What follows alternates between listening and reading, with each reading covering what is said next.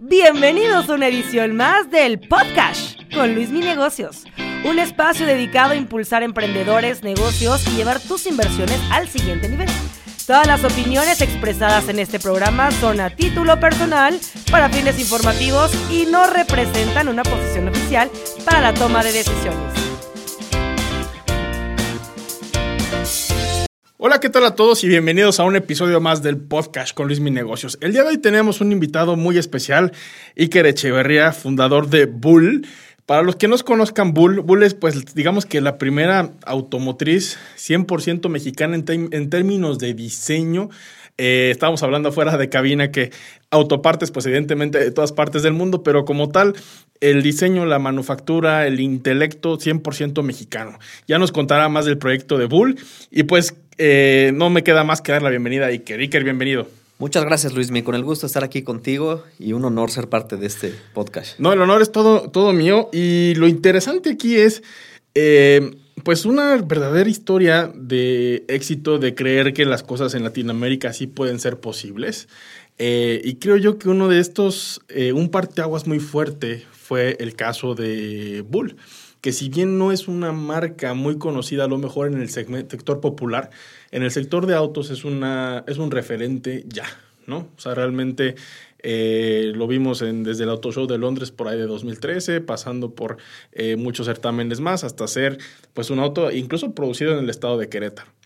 Exactamente, es una, como tú lo dices, es una marca mexicana. ¿Qué significa eso? Que es una compañía mexicana con socios mexicanos, con capital mexicano, con eh, empleados mexicanos y al final de cuentas esa mano de obra eh, mexicana queretana es la que fabrica el coche y se exporta a todo el mundo, ¿no? Como tú lo dices. ¿Qué quiere decir Bull? Bull es, la verdad es que fue una historia interesante. Pasamos por más de mil nombres, literal mil nombres. Ok. Este, por fonética, por muchas razones, había, estaba muy, muy complicado poder registrar un nombre en la industria automotriz. Eh, no sé si sepas, pero las automotrices van registrando nombres hacia adelante varios años, ¿no? Ok, como patentando el nombre por si sale un nuevo modelo, este es mío. Ya lo tienen ellos ahí en, este, en la línea, en el pipeline. Y cuando nos dimos cuenta de la cantidad de nombres que había, pues era muy complicado. Y al final de cuentas traíamos un proyecto caminando con eh, Secretaría de Economía, con CONACIT en específico, que era vehículo ultraligero de alto rendimiento, VULAR, ¿no? Ok. Y de ahí empezamos a darle un poquito vueltas al, nombre y salió eh, VUL, vehículo ultraligero de alto rendimiento. Lo hicimos un poco más pequeño y en inglés Vehicle of Ultra Lightweight and High Performance. Ok. Entonces no es un acrónimo como tal, pero de la idea en español y en inglés sale V-U-H-L. Que es V, ¿no? V chica. Es V-U-H-L. Entonces de ahí sale. Y los nombres con V chica son muy memorables, eh, como Volvo, como Volkswagen. No es casualidad que, que empiecen con, con V. Y un nombre pequeño como Bull, pues fue memorable y ha sido un éxito hasta el momento. ¿Y quién bueno, primero, ¿cómo se fundó la compañía? ¿no? Eh, estaban sentados en una mesa de un restaurante, dijeron, vamos a aventarnos, ¿es posible, no es posible? ¿Cuál es el antecedente? ¿Quién ayudó a, cofundar la compañía? Mira, yo te diría que eh, casi casi fue inevitable para mi hermano y para mí. Eh, por parte de mis padres, mi mamá es calígrafa, fotógrafa, anticuaria, es una persona con mucha sensibilidad, ojo estético, eh, tiene esa parte como muy, muy sensibilizada hacia el arte y toda la vida nos estuvo eh, acercando justamente a esa parte, ¿no? Muy visual. Y por el lado, mi papá es ingeniero mecánico, egresado de la UNAM, que eh, yo veía cómo en mi casa él fabricaba coches, él los diseñaba, los fabricaba enfrente de mí, los llevaba él jalando a la pista, corría, en ocasiones ganaba y para mí esa historia de decir, bueno, si él es capaz de hacerlo enfrente de mí en la casa y después ir a la pista y ser más rápido que las armadoras internacionales, claro. pues la verdad es que le pierdes el miedo, ¿no? Y yo te diría que ahí empieza la historia, eh, viendo con mi papá hacia eso. Y mi hermano y yo estudiamos diseño industrial los dos. Ok, aquí en México. Aquí en México, en la Universidad Iberoamericana, en la Ciudad de México, en donde conocimos muchos contactos eh, que fueron clave. Somos eh, muy buenos amigos de los hermanos Mastreta, de Daniel y de Carlos, que hay una historia similar de los Mastreta cierto, que nos antecede unos años. Y yo te diría que gracias a esa amistad también perdimos el miedo y aprendimos muchas cosas. La verdad es que fueron muy abiertos de decir, estas son las reglas de dedo, no te caigas en estos baches. Este, nos ahorraron, yo te diría, unos 3, 4 años por lo menos de desarrollo. Wow. Eh, porque ellos fueron verdad, en verdad pioneros. Y a partir de ahí es que dijimos, bueno, eh, yo estaba en quinto semestre de la carrera, mi hermano estaba graduando, y ahí dijimos, abramos una compañía de diseño industrial, que es nuestro fuerte, con la que capitalicemos un poquito y con ese dinero, eh, unos años después, demos el banderazo de salida para poder hacer un coche, que es el sueño que teníamos, ¿no? Iniciamos con una compañía que se llama Eche, que este año está, en febrero cumplió 13 años ya. Y esa compañía literal fue la que capitalizó en un inicio el proyecto. Ok, ¿y a qué se dedicaba Eche? Diseño industrial 100%. Diseño industrial, se llama Eche Diseño, eh, y justamente hacíamos desde botellas de tequila, Ok. eh, no nomás el diseño, sino los moldes y toda la parte como de escalamiento comercial. Ok. Eh, hicimos cosas para American Express, para Nextel, para muchas marcas comerciales que en su momento se acercaron a nosotros por la calidad, por la atención al detalle que teníamos en los productos. Y agarramos muy buena atracción con esa compañía. Eh, hicimos un equipo de ingeniería y diseño, eh, compramos softwares, compramos hardware, nos fuimos armando como de una infraestructura que años después fue la que permitió que Bull ya tuviera un, un paso adelante, ¿no? Ok. Y ese mismo esmero lo han traducido a Bull, ¿no? Ese, ese detalle, ese cuidar cada, cada, cada centímetro. Un poco más para ahondar en el tema de, em, de, de Bull, del proyecto que han realizado. Se vinieron a Querétaro. ¿Por qué Querétaro? Sí, bueno, nosotros en un inicio desarrollamos los prototipos de Bull Mm. en el taller. Mi papá tiene un taller eh, mecánico en la zona de Polanco, en, en México. Ciudad de México. Exacto. En donde él hace, pues, mecánica muy especializada de autos muy, muy, muy especializados de ciertas colecciones en México privadas. eh, hace autos de carreras, de competencia. Y viendo un poquito lo que él hacía, ese nivel de detalle tan especializado, es que nosotros dijimos, vámonos también por ese lado, de ser muy especializados a un nicho muy específico y siempre cuidando los detalles, ¿no? Con, con la escuela de, de mis padres, digamos. Em, los prototipos se hicieron justamente en la Ciudad de México. Y la historia de Querétaro, la es que fue muy afortunada y, y chistosa a la vez porque dimos un- una plática, un con- fuimos parte de un congreso en Querétaro que nos invitaron eh, junto con Steve Wozniak, eh, en el que en ese panel, al final del panel, el gobernador eh, en ese momento se acercó a nosotros y nos dijo, oigan, conozca la historia de Bull, conozco que presentaron en Inglaterra, que es la casa del motorsport, conozco que presentaron el coche con Esteban Gutiérrez, que Mm. era entonces... Piloto eh, de F1. piloto de Fórmula 1 para Sauber y era, era buen amigo nuestro y la historia se estaba armando, se estaba gestando, estaba en un inicio y dijo, ¿por qué no venirse a Querétaro? La verdad es que nosotros no lo tenemos contemplado, era un viaje de ida y vuelta para dar el, el seminario y regresarnos. Claro. Y a partir de ahí, la verdad es que el gobierno se acercó a nosotros y con muy buena intención eh, nos hicieron algunos estímulos que nos hicieron de verdad voltear para Querétaro. Empezamos a ver algunas zonas industriales, empezamos a ver eh, las posibilidades que había, nos convencieron. Nos venimos a una planta, eh, yo diría que de transición, en la que salieron posiblemente los primeros, que serán 12, 15 coches. Ok. Y de ahí nos movimos a la que estamos actualmente, ahorita en el Parque Advance, junto al aeropuerto, en el clúster aeroespacial, que es en donde ya estamos ahorita en full producción. Pues es una mezcla el Bull, ¿no? Entre aeroespacial y, Sí. y automotriz, ¿no? Realmente. Justamente. eh, ¿Tienen ahorita el modelo 05? Sí. El modelo 05 ya ha tenido diferentes eh, Variaciones. variaciones, ¿no? Que es el 05 normal y lo puedes subir de spec. Tienes el 05 Race of Champions, que es una carrera que ahorita sí que es, ahondamos en el tema, que es un spec muy específico para esa carrera. Y después tenemos el RR, que es el top. Es un coche que tiene una caja de velocidades diferente, un tren motriz diferente, suspensión diferente. Y es el coche que realmente es el referente de desempeño que tenemos en la marca. Ok. ¿Y qué tanto, eh, digamos que se puede comparar con automóviles de, de la industria, ¿no? O sea, como su, ¿cuáles, cuáles son sus principales no, competidores, digamos, o sea, eh, de, talla, de talla internacional? Bueno, eh, es una muy buena pregunta porque es, es un nicho muy poco conocido en México. Segmento B se le conoce, ¿no?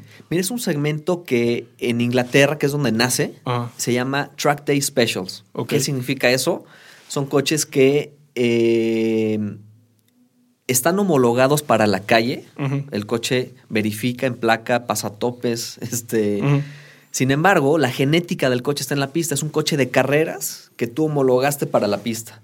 Y en este segmento, que empezó en Inglaterra hace unos, este, pues no sé, 40 años posiblemente, eh, con marcas como Lotus, con marcas como Caterham, que eran ultraligeros de muy alto desempeño, eh, son coches que es como la historia de David y Goliat, ¿no? Son, son autos pequeños, ligeros, con muy alta tecnología, de precio medio alto, eh, que logran competir contra los supercars y ahora hypercars de las mejores marcas. Entonces, es como decir, bueno, este auto, eh, como es tan ligero, tiene una relación peso-potencia, es decir, caballos contra kilogramos de peso, muy alta, y por esa razón logra competir contra los mejores autos del mundo. Entonces, este nicho así es como sale.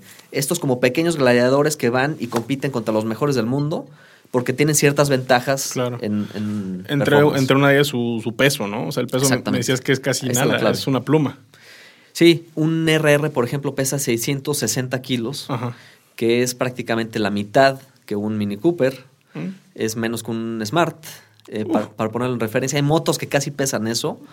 Este, entonces sí, es muy, muy, muy ligero. Tiene 400 caballos y eso le da una- un peso potencia de 600 caballos por tonelada, que es, pues en, en comparación, eh, es mejor que muchos de los hypercars del momento. Y de un 0 a 100, ¿en cuánto lo alcanza? 2.7. No inventes. Es, es prácticamente ya un como terreno de motos más que de coches, ¿no? Sí, claro. Sí, sí, sí. O sea, realmente sí es una obra de arte en temas de ingeniería. Sí, exactamente. Oye, que, y me llama algo interesante, ¿no? O sea, ¿cómo, ¿cómo fue ese de ya empezar Bull, ¿no? Y ahora vamos a darle un sentido de emprendimiento. Porque si tú como emprendedor normal te pones a pensar, pues bueno, voy a- voy a hacer mi, voy a hacer mi propio coche y dices, híjole, necesito un equipo de ingeniería tremendo. Necesito pues apoyo de alguien fuerte, un fondo de capital muy fuerte o un gobierno. Necesitas un equipo de muchísimas personas. ¿Cuántas personas son en Bull? Ahorita esa pregunta podría estar interesante. Y, eh, ¿y cómo le haces? ¿Cómo empiezas? Porque como, como mexicano, como eh, no estamos acostumbrados a eso. O sea, estamos acostumbrados, por ejemplo, a la persona que trabaja así a lo mejor en una Nissan, en una Mazda en México. Pero ya todo el diseño ya viene desde Japón. Ya te dicen, tienes que hacer esto, haz esto. Aquí están mis máquinas. Aquí. Tú nada más coordíname el proceso y listo. Sí, tú no intervienes en la parte No, creativa, cero, tú no cero, traes cero. muy poco valor agregado a la ecuación, tú realmente estás en la parte final, ¿no? Sí, pero como que me, me interesa como es, ese ajedrez que hicieron, o sea, que realmente pues fue romper esquemas. ¿Cómo empezó? O sea, ¿cómo, cómo fue a nivel estructura de negocio empezar algo pues pequeño pero grande, ¿no? Porque Bull a lo mejor, no sé, no tiene presencia en Dubái o, o no sé, me equivoco, eh, pero es representa muchísimo, o sea, representa un, un paso enorme en la ingeniería mexicana y ojalá de aquí a 10 años pues podamos verlo casi que en calles de Hong Kong, ¿no? De lo que hoy es un Tesla, dices, mira, por ahí va un Bull. Eh, ¿Cuál fue el, el arma secreta en este, en este ajedrez? Pues bueno, les tengo buenas noticias, porque mira, eh, creo que la historia es alentadora, ahorita me voy más para atrás, pero viendo, por ejemplo, los equipos de Fórmula 1, un, los, equipos de, los tres equipos de punta de Fórmula 1 tienen 700 ingenieros detrás. Normalmente están todos en Inglaterra, porque ahí es donde es la casa del motorsport y ahí están todos los ingenieros. Y necesitan esa infraestructura para poder ser campeones este, mundiales, ¿no? Eh, ayer veía yo un documental eh, justamente de la NASA, de la carrera por llegar a la Luna con, Ujú. Ru- con Rusia, que Rusia ya les venía ganando a Estados Unidos eh, pues casi casi 5 a 0 Ujú. de eventos que han hecho este, fuera de, de la Tierra. Y de repente Estados Unidos con, con Kennedy hacen un programa espacial de 400 mil empleados bajo la nómina. Uf. Ingenieros, este, habrá todo tipo de gente. Pero imagínate la cantidad de gente detrás. Estoy hablando de un proyecto brutal, pero bueno, es, creo que es una referencia, ¿no? Tanto Fórmula 1 como, como, como la NASA. Bueno, en Bull nosotros somos 30 personas. A final de cuentas, eh, me preguntas cuál fue la, el secret sauce, la, la salsa secreta quizá. Yo te diría que, em, en primer lugar, hubo mucha ingenuidad el día uno, ¿no? Yo tenía 25 años, 26 años. Mi hermano tenía igual este, 28, 29 años. Y la ingenuidad que tienes en tus, en tus 20 nos hizo decir, somos capaces de hacer un coche de talla mundial, ¿no? Un poquito... Este, Creérsela también. Pues sí, con la ingenuidad y un poquito, pues con, con no sé cómo decirlo, eh, pues con la fuerza de decir sí puedo, ¿no? Y, y, yo vi que mi papá pudo, pues yo haré mi intento y veremos si puedo, ¿no? Entonces, eso creo que fue fundamental en un inicio. Y empezar en la edad adecuada, ¿no? Hay veces que si ya estás más maleado, ya pasaste por varias este, tormentas, quizá te cueste trabajo dar ese primer paso. Eres menos loco, ¿no? Eres menos loco y te arriesgas menos y creo que ese perfil de riesgo eh, e ingenuidad es importante en un inicio. Punto número uno.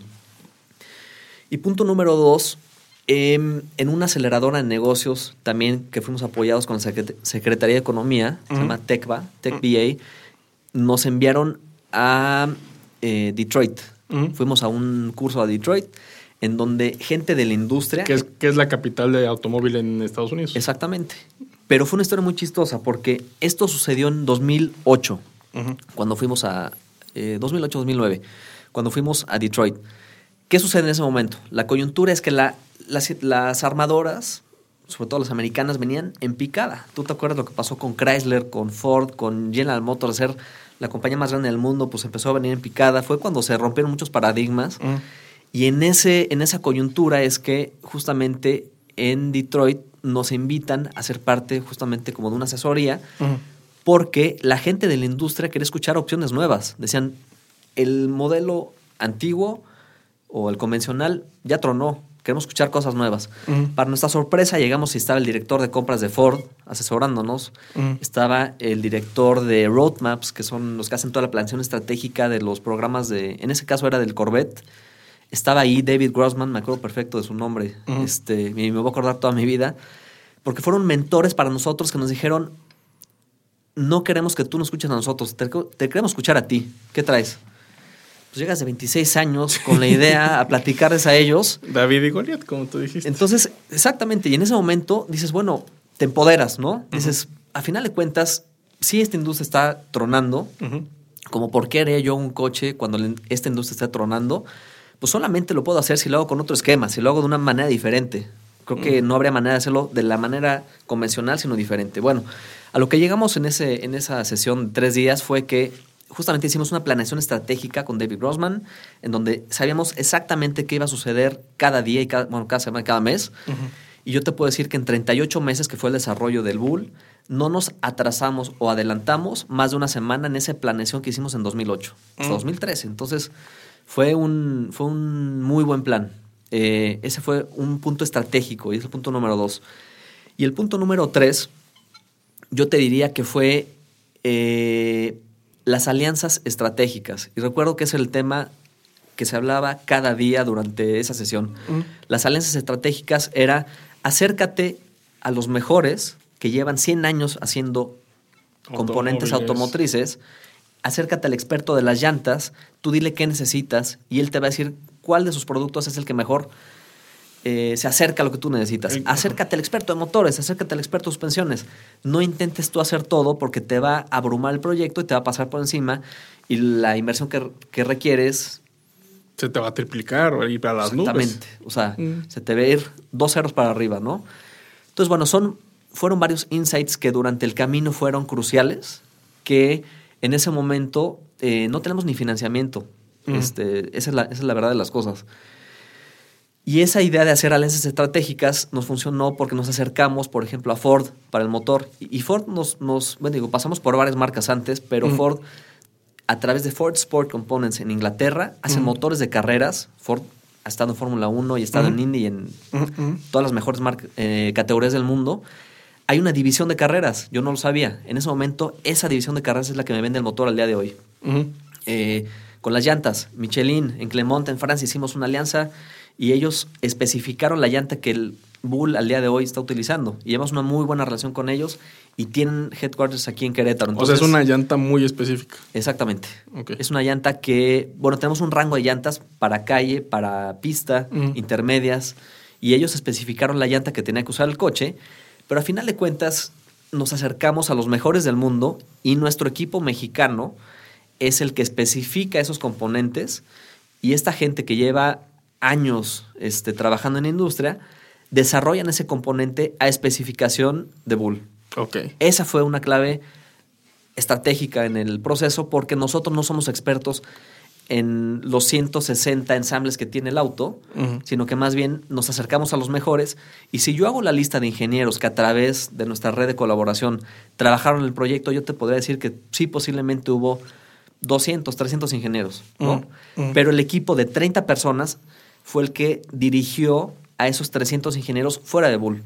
Ujú. Eso fue estratégico para poder llegar en tiempo y forma al, al producto que es el Bull el día de hoy. Hacer el entregable, pues. Exactamente. ¿Y cuántos han entregado? ¿Cuántos Bulls al día de hoy? Mira, nosotros eh, hacemos 12 autos al año más o menos, Uno al mes. uno al mes. Es, es el, es el ritmo con el que nos sentimos cómodos. Tenemos una lista de espera eh, ahorita y realmente seleccionamos a nuestros clientes para que cada bull sea diferente a cualquier otro bull. Nunca vas a ver dos bulls idénticos, sino que cada uno tiene su propio carácter y- Su y, personalización. su personalización. Ok. Y eh, de esa forma hacemos que cada bull tenga una historia. Un bull lo puedes ver en la portada de una revista, otro bull lo puedes, hacer lo puedes ver haciendo un récord, otro bull lo ves eh, con algún influencer posiblemente. Entonces cada bull tiene una historia propia y le estamos dando más importancia a eso que cada, o sea, el equity de marca, que crezcamos esa historia, que, que- que lo hagamos grande, le estamos dando mucho más valor a eso que a la parte de decir, vamos a hacer coches en serie por, pues más por el lado de negocio. Que justo te lo han preguntado, ¿no? Te han dicho, oye, ¿por qué no hay un Volkswagen, un auto del pueblo, ¿no? O sea, ¿por qué no Bull Sí. lo veo en, en cada calle, ¿no? Sí, exacto. Justamente nosotros lo que queremos hacer es, como lo que estamos haciendo, es que nuestros autos sean muy eh, especiales, escasos, que es una historia un poquito underground, que cuando tú conoces a Bull, sea porque tú lo investigaste y no porque te bombardearon, sino que cuando tú conoces a Bull te sientes especial por haber descubierto esa marca, ¿no? Queremos seguir manteniendo ese ethos en la marca. Eh, queremos que cada auto tenga una historia y no queremos que únicamente nos, nos robe la atención la parte monetaria, sino que más bien sea esa la historia.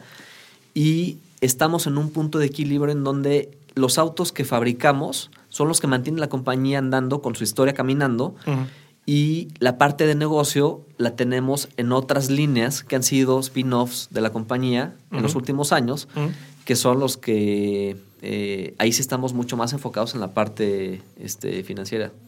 ¿Qué tiene que hacer una persona para adquirir un Bull? Digo, hay lista de espera, pero ¿qué tiene que hacer?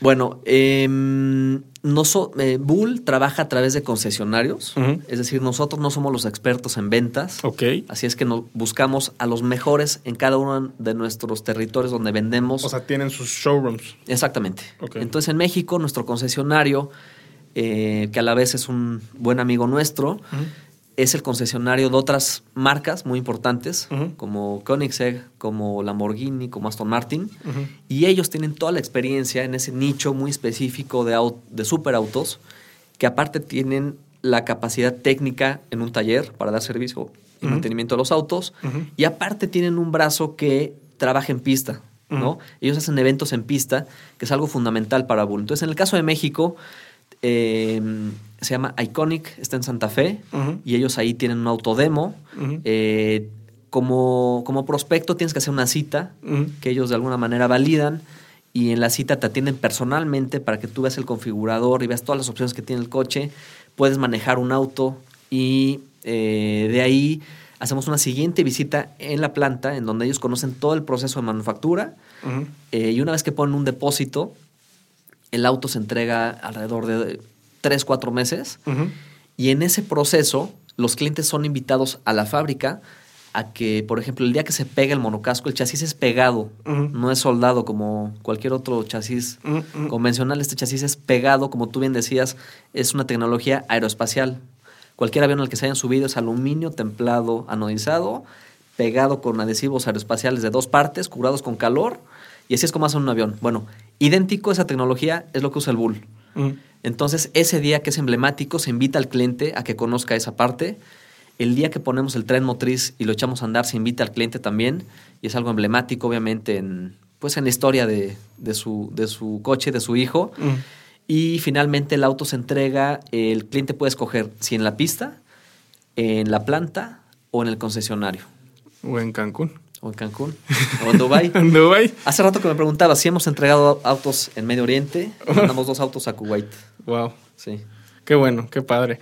Iker, para concluir, ¿cómo ven Bull de aquí a 10 años? ¿Cuál es su visión? ¿Cómo, cómo se ven posicionados?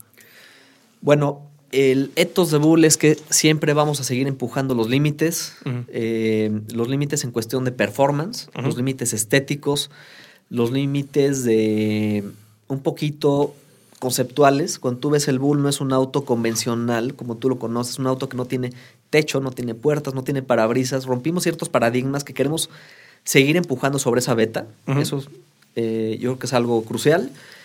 Em, vamos a seguir siendo muy eh, orientados a la atención al detalle, a, a, producciones de muy bajo volumen para que cada auto sea mejor que el anterior. Y les adelanto que en 2023 Bull cumple 10 años porque justamente en 2013 presentamos el 05 y en 2023 se marcan los 10 años de Bull y estamos preparando algo que capitaliza sobre toda la experiencia que hemos tenido los últimos siete años, ¿no? Entonces, wow, pues ya, algo importante. Esperaremos sorpresas. Exacto. Y bien podría ser el eslogan de Bull, Pushing Limits. O sea, realmente es ir, que sigue, que sigue y, a romper paradigmas. Exactamente. Iker, muchísimas gracias. Gracias a ti, Luis. Un honor estar aquí contigo. El honor es todo nuestro. Te podemos encontrar en redes sociales. Claro, eh, arroba Bull Automotive, B-U-H-L Automotive y arroba Iker Echeverría. Excelente. Gracias a todos y hasta la próxima emisión. Gracias. Este fue el podcast con Luis Mi Negocios. Hasta la próxima emisión. Recuerda suscribirte al podcast y unirte a la comunidad en arroba Luis Mi Negocios en TikTok, Instagram y YouTube.